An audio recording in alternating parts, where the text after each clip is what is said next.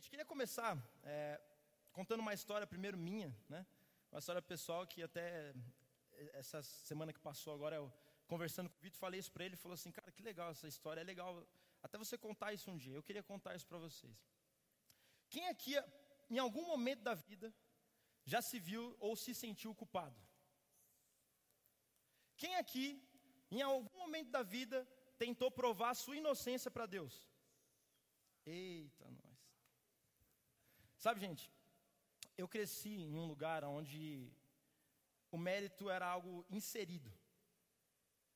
Inserido não somente no meu contexto familiar, como em todos os lugares que eu andava, o mérito, inclusive a sociedade é uma sociedade meritocrática. O homem ele sempre deseja merecer. Se nós pegarmos, por exemplo, o primeiro momento que o homem sentiu culpa na Bíblia foi quando? Foi quando o homem peca e aí ele coloca a folha de figueira, se esconde de Deus e se sente culpado. E por ele se sentir culpado, ao mesmo tempo ele não se sente mais íntimo de Deus, então ele sente vergonha. E todo ambiente que você sente vergonha, você quer se justificar. Gente, de verdade, eu lembro que. Ih, tem tanta história que eu fazia arte demais, gente. Eu também provocava. Mas eu lembro uma vez que eu estava em casa e aí eu brincando com bolinha de gude com a minha irmã, enfim. Aí a bolinha de gude caiu lá na rua. Aí o que, que uma, uma, pessoa normal faria? Ir lá na rua e vai buscar a bolinha de gude, né? Mas uma criança tentada, não. Ela vai lá na rua, pega a bolinha de gude e joga lá de baixo. Na hora que eu joguei lá de baixo a bolinha de gude, o que aconteceu? Adivinha, só ouvi o barulho. Espatifou, espatifou tudo o vitrô da, da, minha casa. E aí, gente, para quem não conhece, meu pai é japonês, né? E japonês sabe como que é, né? E meu pai é um japonês mecânico, então imagina o peso da mão dele. Aí eu falei assim, gente, não, eu vou fugir, estou ocupado agora, mas eu vou fugir disso aí. O que eu vou fazer? Vou sentar aqui na calçada, Vou ficar esperando uma forma de eu me justificar. E aí, quando eu tiver com uma, uma história bem legal para contar, eu subo e conto para ele, para ver se eu não, eu não tomo umas pauladas. Aí fiquei, gente, era 4 horas da tarde, fiquei até 7 horas da noite sentado na calçada de casa. Mas resumindo, quando eu subi, apanhei do mesmo jeito.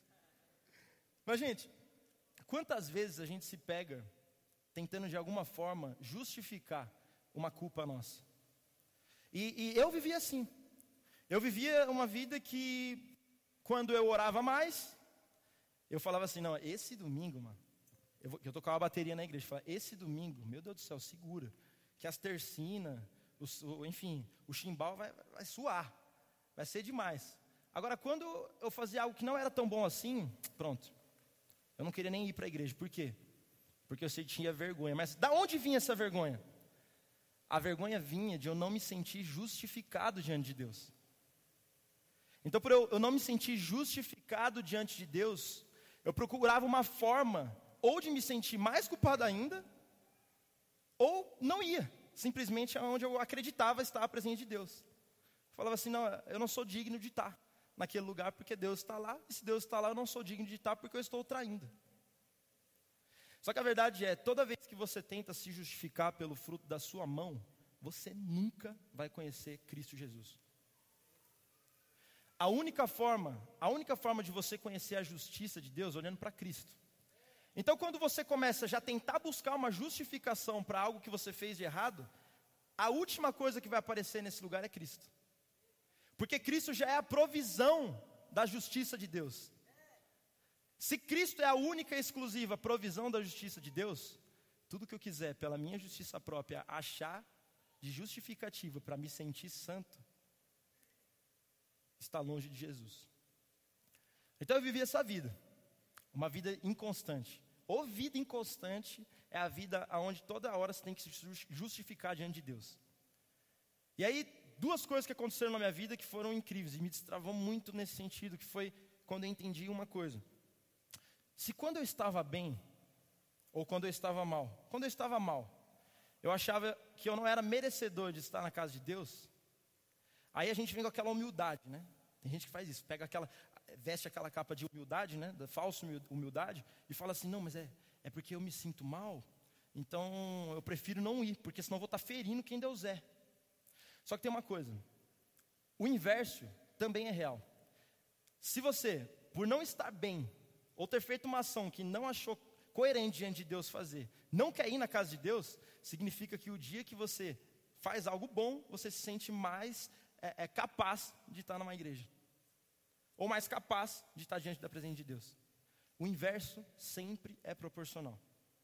Por exemplo, uma vez eu lembro que quando, logo quando a minha vida mudou absurdamente e eu comecei a, ministrar a palavra, quando alguém chegava e, e, e colocava alguma crítica na mensagem, eu lembro que me abalava demais. Eu abaixava a cabeça e ficava, meu Deus do céu, acabou comigo. Só que um dia Jesus falou para mim assim: essa é pesada, hein? Se quiser, anota aí. Serve, serve para mim até hoje. Mas Jesus falou para mim assim: se uma crítica te abala, significa que um elogio te vangloria. O que, que é uma vida mansa e constante? É uma vida que não tem picos e vales. É uma vida de quem sabe quem é. Então, se a crítica vier, eu sei quem eu sou. Se o elogio vier, eu sei quem eu sou. Então, todo inverso é proporcional. Você não é mais santo ou mais justo diante de Deus porque você acertou tudo essa semana. E você não é menos santo ou menos justo diante de Deus porque você errou tudo essa semana. E aí, uma frase que veio, e de verdade essa frase mexeu muito comigo. É uma frase que diz assim: confie mais na graça de Deus do que na sua inocência. Irmãos, nós temos duas opções no Evangelho de Jesus: é confiar na graça de Deus e na justificação de Jesus, através da, da vida de Jesus, da obra consumada de Jesus, ou todos os dias, todos os dias, você acordar, tirar a cabeça do seu travesseiro e buscar provar sua inocência diante de Deus. Só que a notícia, por isso que o Evangelho é uma boa notícia, meus irmãos. Porque toda vez que você tentar provar sua inocência pelo seu esforço, nunca você será capaz. Porque ainda, ainda que você dê a sua vida buscando a justificação, ela não é suficiente. Por quê? Porque o cordeiro não é santo. Porque todos caíram. Todos foram destituídos da glória de Deus. Então, ainda que Kagawa chegue eu vou dar minha vida, mas não, não existindo fé em Cristo Jesus, mesmo eu dando a minha vida, o preço está muito longe de ser pago. Porque o que Deus espera é um cordeiro santo, sem mancha, sem ruga.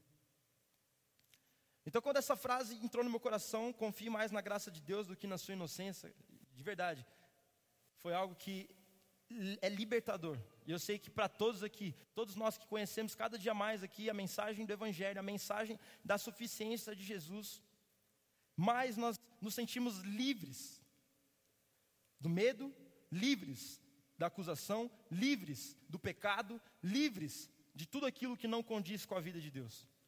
Amém? Vocês estão entendendo? Até aqui estão entendendo? Amém.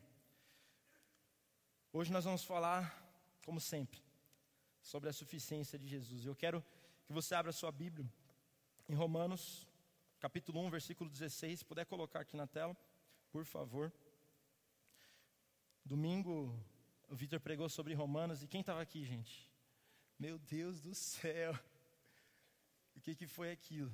E, e agora à tarde, tendo um tempo com Deus, lendo um pouco mais sobre Romanos, que é uma carta que eu sou apaixonado, mais algumas coisas Jesus falou comigo e eu tenho certeza que você vai sair daqui nessa noite com o coração transbordando de amor por Jesus. Romanos capítulo 1, versículo 16.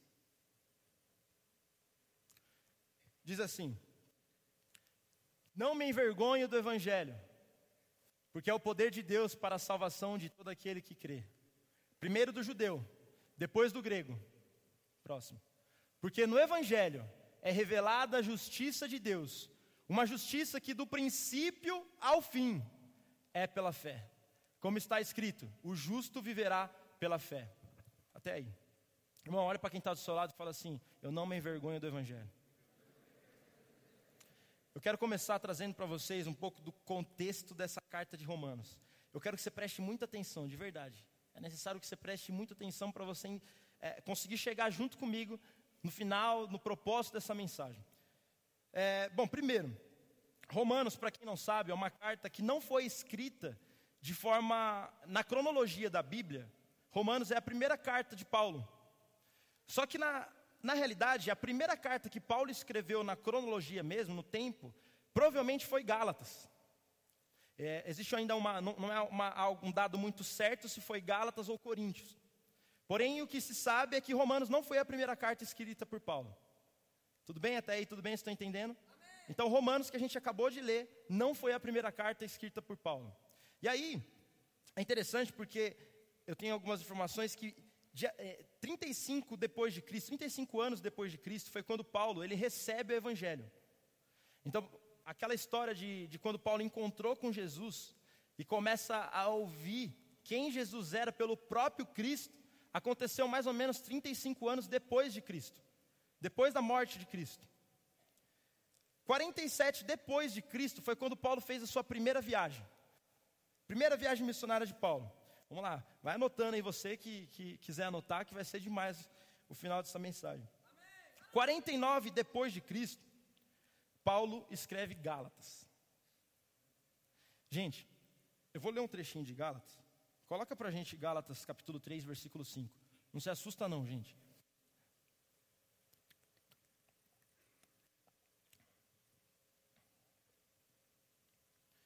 Diz assim, Gálatas capítulo 3, versículo 5.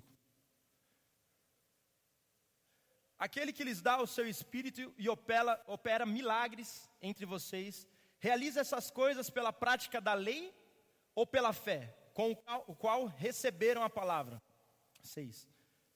Considerem o exemplo de Abraão. Ele creu em Deus e isso lhe foi creditado como justiça. Pode parar por aí. Na minha versão, em Gálatas 3, 5, começa com uma frase que até nos assusta um pouco, que é, ó Gálatas insensatos. Deixa eu abrir aqui na minha Bíblia.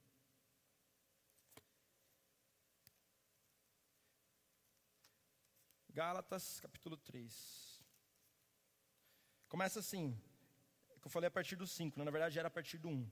Diz assim: Gálatas insensatos, quem os enfeitiçou? Jesus Cristo não foi explicado tão claramente como se tivessem visto com os próprios olhos a morte dele na cruz? Deixe-me perguntar apenas uma coisa: vocês receberam o Espírito porque obedeceram à lei? Ou porque creram na, na mensagem que ouviram? Será que perderam o juízo? Tendo começado no Espírito, por que agora procuram tornar-se perfeitos por seus próprios esforços? Será que foi à toa que passaram por tantos sofrimentos? É claro que não foi à toa.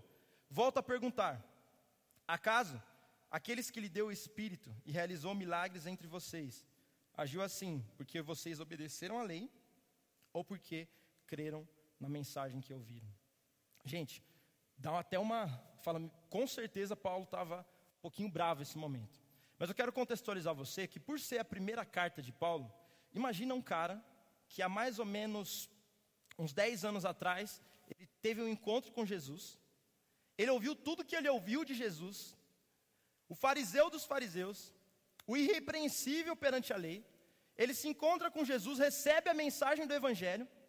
A primeira viagem missionária de Paulo, na data que eu falei para vocês, foi quando começa a ser consolidada a igreja de Gálatas. Ele prega o evangelho de Jesus, a suficiência de Jesus.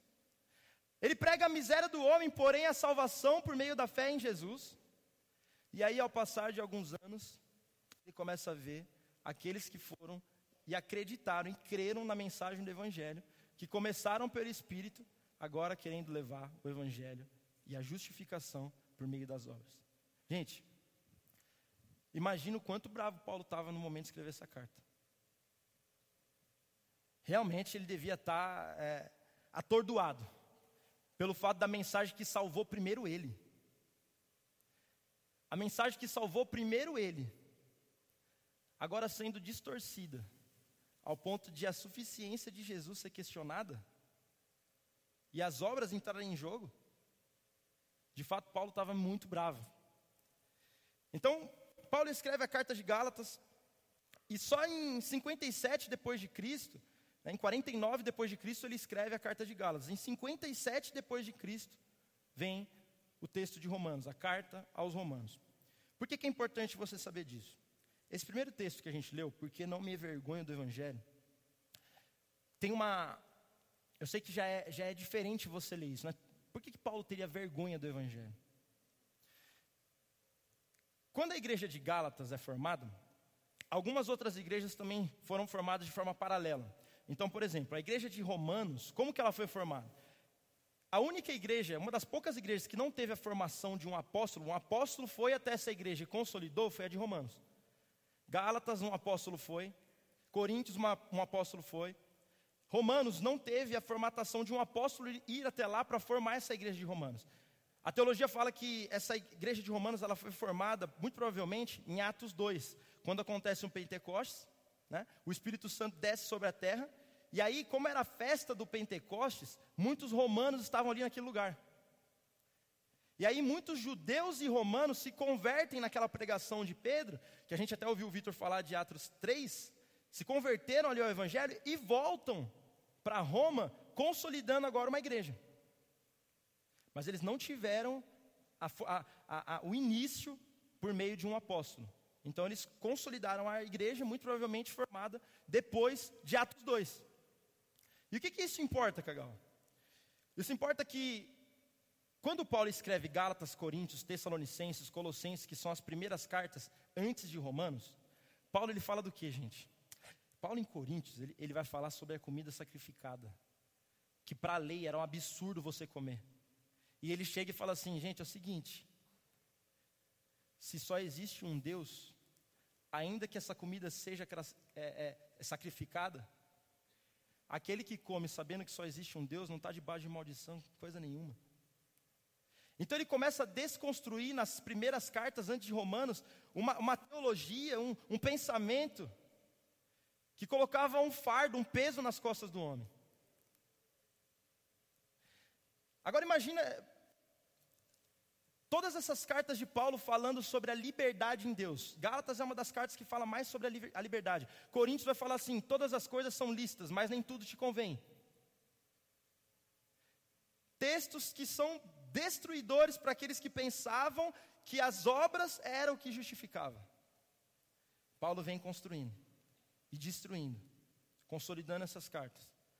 Agora eu quero fazer uma pergunta para você. A igreja de Romanos era uma igreja formada, na sua grande maioria, por judeu que se converteu. Imagina só esses judeus que se converteram, formataram a igreja de Roma, ouvindo o que Paulo falava. Eles ficavam loucos. Ficaram loucos. Fala assim, esse, Paulo é libertino. Paulo ele prega uma liberdade que é, agora eu posso fazer tudo, a graça de Deus, e agora eu posso fazer tudo. Então a igreja de, de, de, de Gálatas, enfim, a igreja de Romanos, desculpa, ela era uma igreja que tinha total não empatia com a mensagem que Paulo pregava. Só que Paulo tinha um desejo no coração, um desejo esse colocado pelo Espírito Santo, um desejo de visitar a igreja de Roma. E aí Paulo, ele vem em Romanos capítulo 1 construindo uma forma dele poder acessar a igreja de Roma. Então, por isso que no capítulo 1, 2, Paulo vem falando sobre a miséria do homem. Todos foram destituídos da glória de Deus, todos pecaram. Vocês eh, se deixaram levar pelas suas vontades da carne. Ele vem mostrando a miséria do homem no início do capítulo, para quê? Para que a igreja de Roma, que achava Paulo libertino, pudesse entender que ele compreendia o que eles pensavam. Porém, aquela igreja parou num lugar ela parou antes da cruz. E Paulo pregava a mensagem após a cruz. Então Paulo começou a ser zombado pela igreja de Roma. Ninguém queria Paulo lá. Imagina, eu tenho uma, uma palavra de Deus para que eu vá até a igreja de Roma, para que eu vá até um lugar, só que nesse lugar ninguém me aceita. Vocês estão entendendo até aqui? Amém? Amém? Então Paulo o que, que ele faz? Ele escreve a carta para que a carta chegasse antes de, dele. A carta chegando antes dele, ele consegue como criar uma forma de acessar aquela igreja para que, ele pudesse ensinar, instruir, enfim.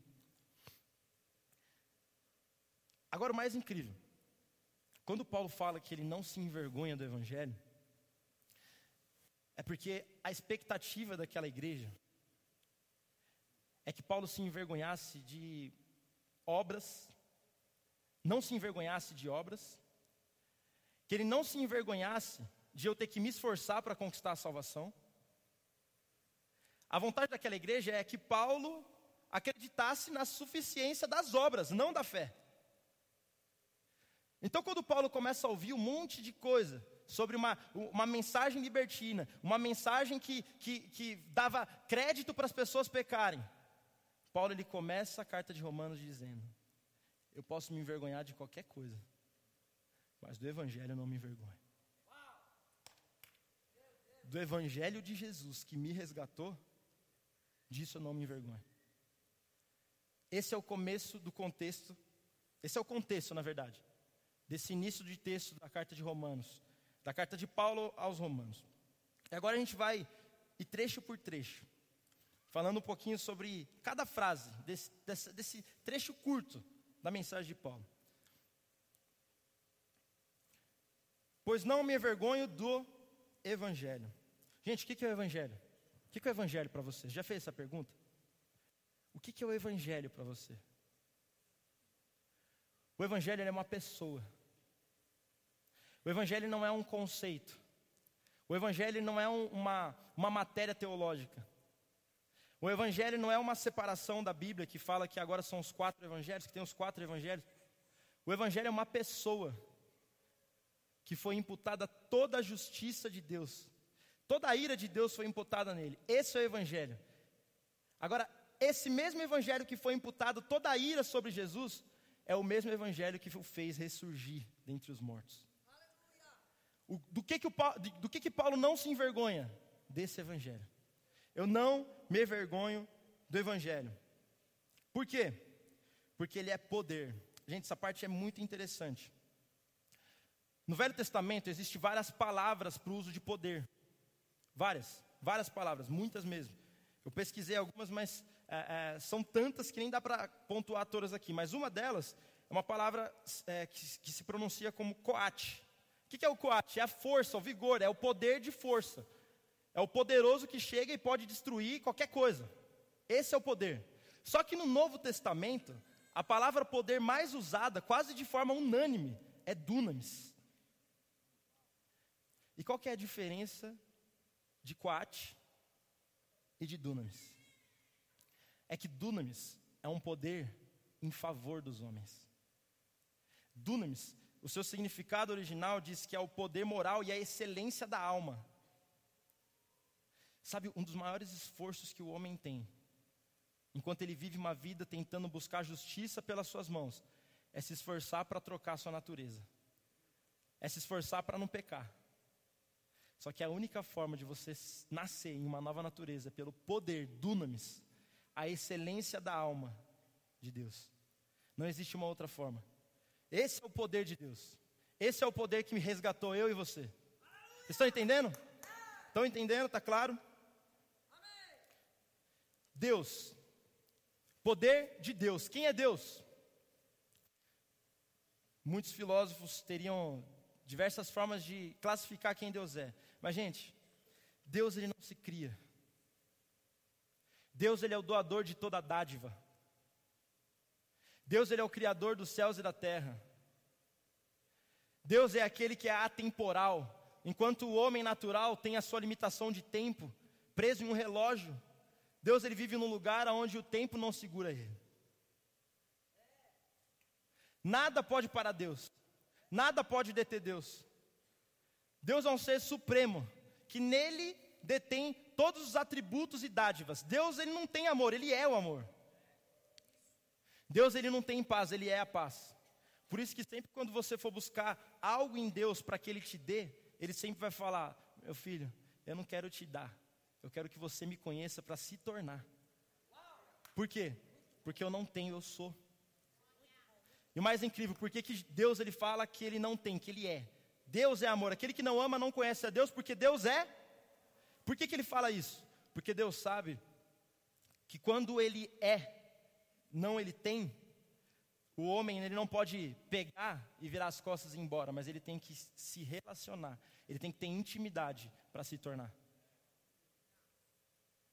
Por isso que Jesus, replicando aquilo que o Pai já dizia sobre ele, diz: Eu sou o caminho, a verdade e a vida. Não é eu tenho o caminho, a verdade e a vida. E sabe por que, que às vezes a, a nossa vida se torna inconstante? É porque a gente acredita em um Jesus que tem, não que é. Então eu quero chegar até Ele, pegar o que Ele tem, aí eu viro as costas e vou embora. Só que Jesus está doido para que você olhe para Ele, queira intimidade, se, torna um, se torne um com Ele, viva num lugar mais íntimo com Ele, a ponto de agora não saber mais quem é quem. A sua vida é a vida de Jesus. A vida de Jesus é a sua vida. Por isso que Paulo vai dizer em Coríntios que tudo que você faz, Jesus está fazendo junto.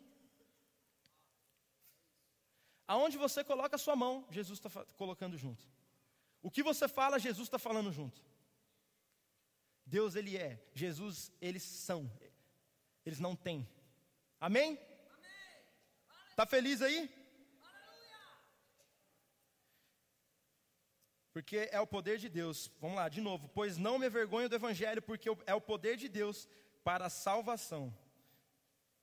Que salvação é essa, gente? Qual é essa salvação? Será que o Evangelho ele só nos salva de uma para nos entregar uma boa noite de sono?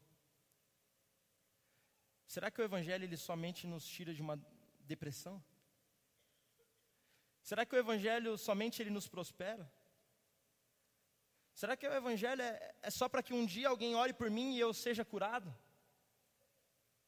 Existe uma coisa que é a salvação quádrupla, que a teologia diz. Pode anotar também. A salvação, essa salvação que vem pelo poder de Deus, ela te salva em quatro aspectos. Ela te salva da penalidade do pecado. Gente, todos pecaram, certo? Certo? Amém? Vocês estão aí? Todos estão destituídos agora de Deus, amém? Isso? Todos estão destituídos. Fora de Cristo, todos estão, certo? Todos destituídos agora de Deus. Deus não vem do Cristo Jesus em nós o que, que nos sobraria? A morte, a penalidade do pecado. Mas a salvação que é nos dada por poder através de Cristo Jesus nos tira a penalidade. Isso nós conhecemos como misericórdia. Aquilo que eu merecia, mas eu não tenho. Aquilo que, pela ordem normal, eu deveria ter, mas eu não tenho. O salário do pecado é a. Alguém aqui morreu? Quando peca? Não. Por quê? porque alguém já morreu por você. A penalidade foi imputada sobre alguém. O segundo, a segunda parte da salvação quadro, porque a teologia diz, é o poder do pecado. Qual que é o poder do pecado? O pecado ele gera consequências. E essas consequências no mundo racional, visual aqui, não estão mais sobre você, porque nem maldição mais existe para aqueles que estão em Cristo Jesus. A terceira é a presença do pecado. Gente, aí começa a ficar legal. Aí começa a hora que você para de brigar para se tornar santo e você se torna porque você nasceu de um espírito que não peca. A presença do pecado, pelo poder da salvação dada em Cristo Jesus, não faz mais a presença do pecado estar em mim. E a quarta, o mais importante, esse acho que é o mais incrível, o prazer pelo pecado. Gente, abre, abre para a gente na, em Lucas capítulo 18, versículo 1. Lucas 18, versículo 1.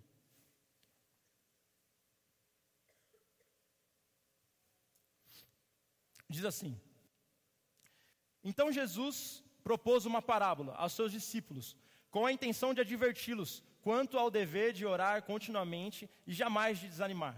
Próximo.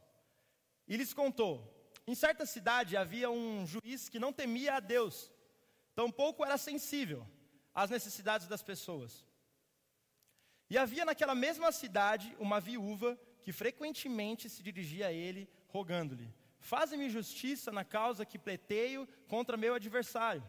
Próximo. Ele, por algum tempo, não a quis atender. Todavia, mais tarde, considerou consigo mesmo: É bem verdade que eu não temo a Deus, nem respeito pessoa alguma. Contudo, como esta viúva me importunava, me importunava, farei justiça a ela, para não acontecer que por fim venha a me aborrecer ainda mais. Próximo. Então concluiu o Senhor: Atentai à resposta do juiz da injustiça. Porventura Deus não fará plena justiça aos seus escolhidos que a ele clamam de dia e de noite, ainda que lhes pareça demorado em atendê-los? Agora é demais. Diz assim: eu vos asseguro, ele vos fará a sua justiça. E depressa, no entanto, aqui que eu quero que você preste atenção comigo, no entanto, quando o filho do homem vier, encontrará fé em alguma outra parte da terra? Gente, de verdade, quando eu li a primeira vez esse, esse texto, eu falei assim: que, que, meu, parece que são temas diferentes, né? Parece que Jesus não fechou a, a história com, com a situação que ele contou. Está falando de uma mulher que ficava em cima de um juiz que não temia Deus, que não queria o bem para as pessoas, não queria, não estava a favor de ninguém. Essa mulher queria que a sua, a sua causa fosse julgada. Então ela começa a importunar o juiz, certo? Então ela chega no juiz e começa a falar: Ó, oh, quero que você veja minha causa, eu quero que você veja minha causa, eu quero que você veja minha causa contra o meu adversário, eu preciso dela, eu preciso dela. Até que esse juiz um dia fala assim: Bom, essa mulher está me enchendo o saco. Eu já estou cansado dessa mulher, então o que, que, eu vou fazer? Eu vou ver a, a causa dela, porque senão eu vou me aborrecer muito se ela continuar me importunando. Aí Jesus vem e fala que a sua justiça será feita depressa para aqueles que rogam o bom pai. Então o que, que ele está querendo dizer? Se um, um juiz mau roga pela justiça, imagina um Deus bom. Até aí tudo bem. Só que aí Jesus muda de assunto agora de uma forma absurda. No entanto, no entanto, quando o filho do homem vier, encontrará fé em alguma parte da terra? Esse momento, Jesus, ele, de fato, ele está mudando totalmente o assunto da parábola. Para quê? Para mostrar que enquanto o homem busca justiça, justiça terrena, a única coisa quando ele voltar e ele vai desejar ver, não é o quanto que as nossas causas foram atendidas, mas é o quanto de Cristo tem em você. Todas as suas causas que você roga a Deus são consumadas, Ele atenderá, isso é fato. Glória a Deus, amém, estamos felizes. Mas a verdade é que quando o filho do homem voltar, ele não procura por causas solucionadas, ele procura pela causa que ele já solucionou. Por isso que ele muda de assunto e diz: encontrará fé na terra. Fé no quê? Na justiça consumada em mim. Meus amigos, a justiça de Deus é suficiente. A justiça de Deus faz nós podemos viver uma vida onde nós não rogamos mais pela, pelas nossas causas mas a gente agradece pela justiça que foi suficiente para transformar todas as nossas causas em ganha. Amém? Amém. Gente, vamos continuar, vamos ler bastante texto hoje. Lucas capítulo 18, versículo 9, é a continuação, depois dessa parábola. Eu queria falar especificamente agora sobre essa vida, a vida do homem quando conhece a Deus e agora ele deseja viver como Deus, mas às vezes não consegue. Vem aqui, Dudu, vem aqui. Dudu, vem aqui dela. Cheguei. vem. Cheguei, só vem. Vamos lá. Dudu, fica aqui nesse canto. Dani, vem aqui também. Vai lá dela, do outro canto. Sabe uma coisa que a gente aprendeu? Muitas vezes com a religião, porque a religião deseja o controle. O evangelho deseja a liberdade. A gente aprendeu uma vida onde, Dani, você é alguém que deseja não pecar mais. Vem aqui no meio. Vamos fazer uma, uma, uma história aqui. O Dudu, Deus me livre, tá? Mas o Dudu é uma vida de pecado. Eita Deus. E o Dani está olhando para o Dudu, para o pecado. Então o Dani vem aqui, Dani, vem mais perto. O Dani começa agora a querer, de alguma forma, se afastar do pecado. E Deus está lá. Então o Dani começa a querer se afastar, começa a lutar. Fala, não, tá, sai fora, faz o sinal da cruz, coloca a área no pescoço. Começa pela sua própria justiça, pelo, pelo seu próprio esforço, não cometer as mesmas atitudes. Aí, ó. Só que tem uma coisa, vem aqui, Dani, para aqui. A Bíblia fala que você é atraído pelo aquilo que você vê e você se torna aquilo que você vê. Então o que, a religião ensina? Uma luta contra o pecado. Enquanto o Dani está olhando para o pecado, mesmo que ele comece a se afastar, toda vez que de alguma forma a vida de um não nascido de Deus ganha força no coração dele, ele é atraído novamente. E aí começa a vida inconstante. Atrai, atrai, vai embora, atrai, vai embora. Só que o que, que o Evangelho nos ensina, gente? O Evangelho, que é o poder de Deus para a salvação, ele nos ensina a mudar a ótica.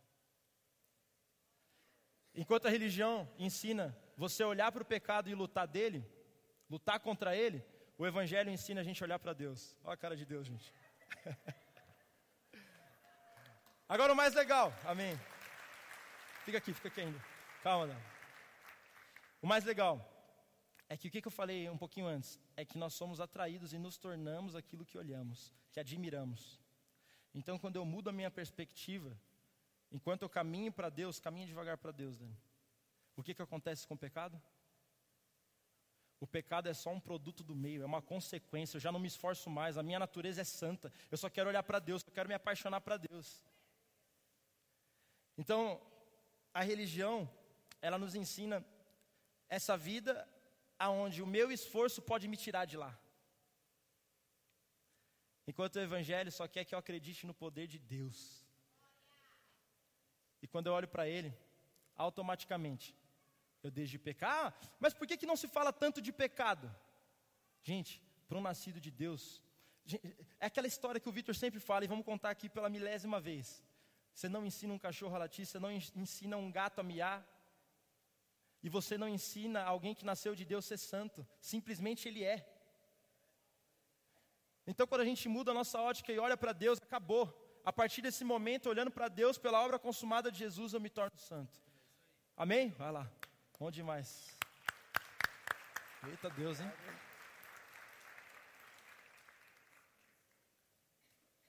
Abre para a gente em Lucas capítulo 18, versículo 9. Lucas 18, versículo 9. Essa é uma oração muito conhecida. Para algumas pessoas que confiavam em sua própria justiça e menosprezavam os outros, Jesus contou ainda essa parábola. Próximo. Dois homens subiram ao templo para orar. Um era fariseu e o outro publicano. O fariseu em pé orava em seu íntimo: Deus, eu te agradeço porque não sou como os outros homens, roubadores, corruptos, adúlteros, nem mesmo como este cobrador de impostos. Próximo. Jejuo duas vezes por semana e dou o dízimo de tudo quanto ganho. Entretanto, o publicano ficou à distância. Ele sequer ousava olhar para o céu, mas batendo no peito, confessava: Ó oh Deus, ser benevolente para comigo, pois sou pecador. Uma das. Muita gente diz que essa história foi contada para próximo do momento de Jesus se encontrar com Mateus, que era um publicano, um cobrador de impostos. E para quem não sabe, o cobrador de impostos, gente, pensa num povo odiado, era o cobrador, cobrador de impostos. Por quê? Porque se você é um ladrão, você já é odiado, certo? Porém, Imagina se você rouba sua, o seu próprio povo. O cobrador de impostos, muitas das vezes, era um judeu que cobrava impostos do seu próprio povo. Imagina só o nível na sociedade que o publicano tinha. E Jesus se aproxima em um momento onde os publicanos, os fariseus estavam questionando o fato de Jesus andar com aqueles que eram pecadores. Jesus se aproxima e começa a contar essa história.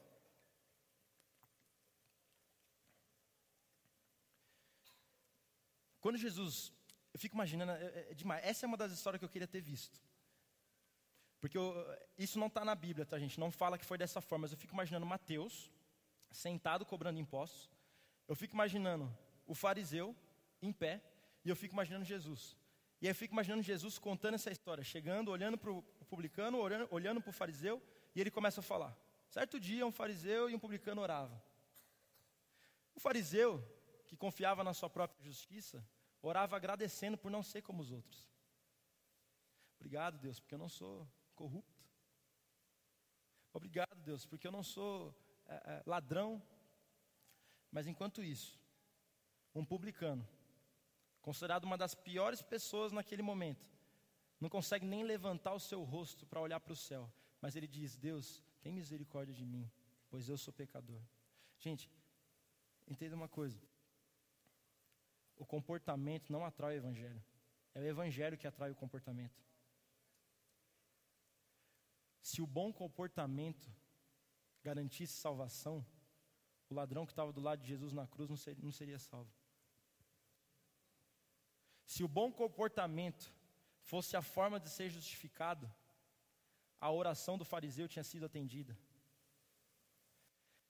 Mas a vida de um nascido de Deus, a vida em santidade, a vida de alguém que não peca, vem de alguém que compreende uma coisa: eu não vou me apresentar pelo, pelos meus frutos, mas o Evangelho me cativou a ponto de eu não ter mais desejo por outra coisa a não ser quem Jesus é.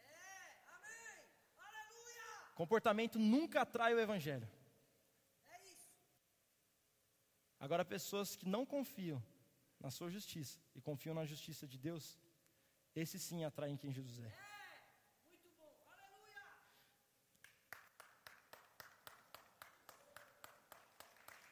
Glória a Deus.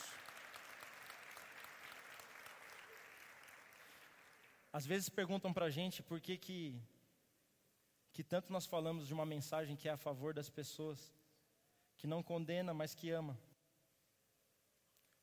Uma mensagem que não espera nada em troca antes de ser. Que aquilo que você exige do próximo, antes de você exigir, você se tornou. Por que, que tanto nós falamos do amor de Deus? Por que, que tanto nós acreditamos na justiça de Deus? E por que, que tanto nós somos a favor de pessoas? E a resposta é bem simples: nós somos a favor de pessoas porque Jesus foi a favor de pessoas. Nós somos a favor de pessoas porque Jesus, quando olhou para a cruz, ele pensava em mim e em você. Quando Jesus olha para a cruz, ele não esperava nada a não ser o sacrifício dele mesmo. Quando Deus pensa no plano de salvação, ele não contou com seu acerto ou com seu erro. Mas ele contou com o desejo de todos os dias poder olhar para você e dizer: Adão, ainda que o seu comportamento seja diferente do que eu esperava para você, ainda que o seu coração leve você a desejos pecaminosos, ainda que você sinta vergonha e coloque uma folha de figueira para tampar sua nudez, eu vou continuar descendo na viração do dia. Eu vou continuar descendo na viração do dia porque o seu pecado Pode talvez ter mudado a forma com que você pensa que eu sou. Mas o seu pecado não mudou quem eu sou. O pecado do homem não mudou Deus. O pecado do homem não fez Deus ficar bravo, gente. O pecado do homem fez Deus colocar numa, num alto-falante.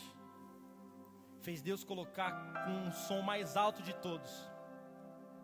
Foi Deus fez Deus pegar o amor que Ele já é, o amor que pleno, a plenitude de quem Ele é, colocar na caixa mais alta que o mundo inteiro pudesse gritar, dizendo assim: ainda que, ainda que eles não estejam, ainda que eles não vivam a forma que eu esperava, eu mesmo me farei o Verbo eu não sei se, talvez eu tenho certeza que você sabe disso, mas o verbo é uma ação. Jesus é a ação de Deus para a salvação do homem. Deus olha para a terra. Ele olha para mim e para você. Nos momentos talvez onde você se sente culpado. Ele fala uma coisa: Enquanto você tentar vir até mim, enquanto você tentar competir comigo, provando que o seu comportamento é de alguém que me ama, eu só tenho uma coisa para te dizer, filho amado. É que o seu pecado não me mudou e sempre vai ser eu correndo atrás de você. E sempre vai ser eu desejando você mais do que eu. E sempre vai ser o seu pecado sendo colocado de lado. Não de uma forma incoerente, mas sendo colocado em Jesus Cristo, a fim de todo aquele que nele crê pudesse ser salvo e se apresentar diante de um Deus justo e pleno. De forma onde o poder do pecado, a consequência do pecado, o medo do pecado, não tivesse mais força sobre mim e você. Se coloque de pé.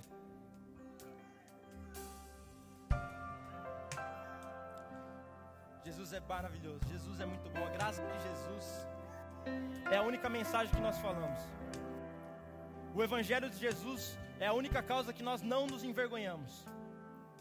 A nossa vergonha é de confiar mais na nossa justiça ou mais na nossa própria inocência do que na graça de Deus. Essa é a nossa vergonha. Agora, o que nós não nos envergonhamos é do Evangelho de Jesus. Sabe? Jesus foi tentado de todas as formas, no corpo físico, na alma, no espírito. Jesus foi tentado a recuar os passos que ele dava sentido à cruz. Jesus foi tentado pelo sofrimento, pela dor, pelo medo, pela injustiça, pelas cuspidas, a recuar os passos que ele dava pela cruz. Mas tem uma coisa, meu irmão: os passos que Jesus dava para a cruz eram os passos que ele dava para você. Enquanto Jesus vê você, ele não vai parar. Enquanto Jesus vê você, ele não vai parar. Enquanto Jesus não vê você nos braços dele, escondido na mão, ele não vai parar.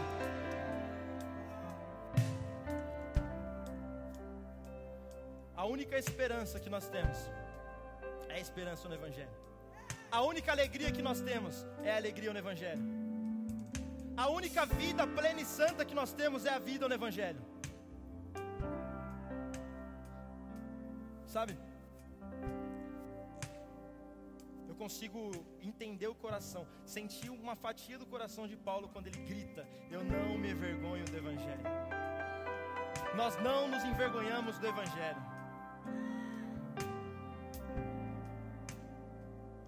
Porque um dia, esse mesmo evangelho que Paulo pregou, mano, sabe, esse mesmo evangelho que qualquer um de nós aqui subimos aqui nesse palco e pregamos, foi o mesmo evangelho que tirou eu e qualquer um que subir nesse palco do império das trevas e estendeu no império da maravilhosa luz.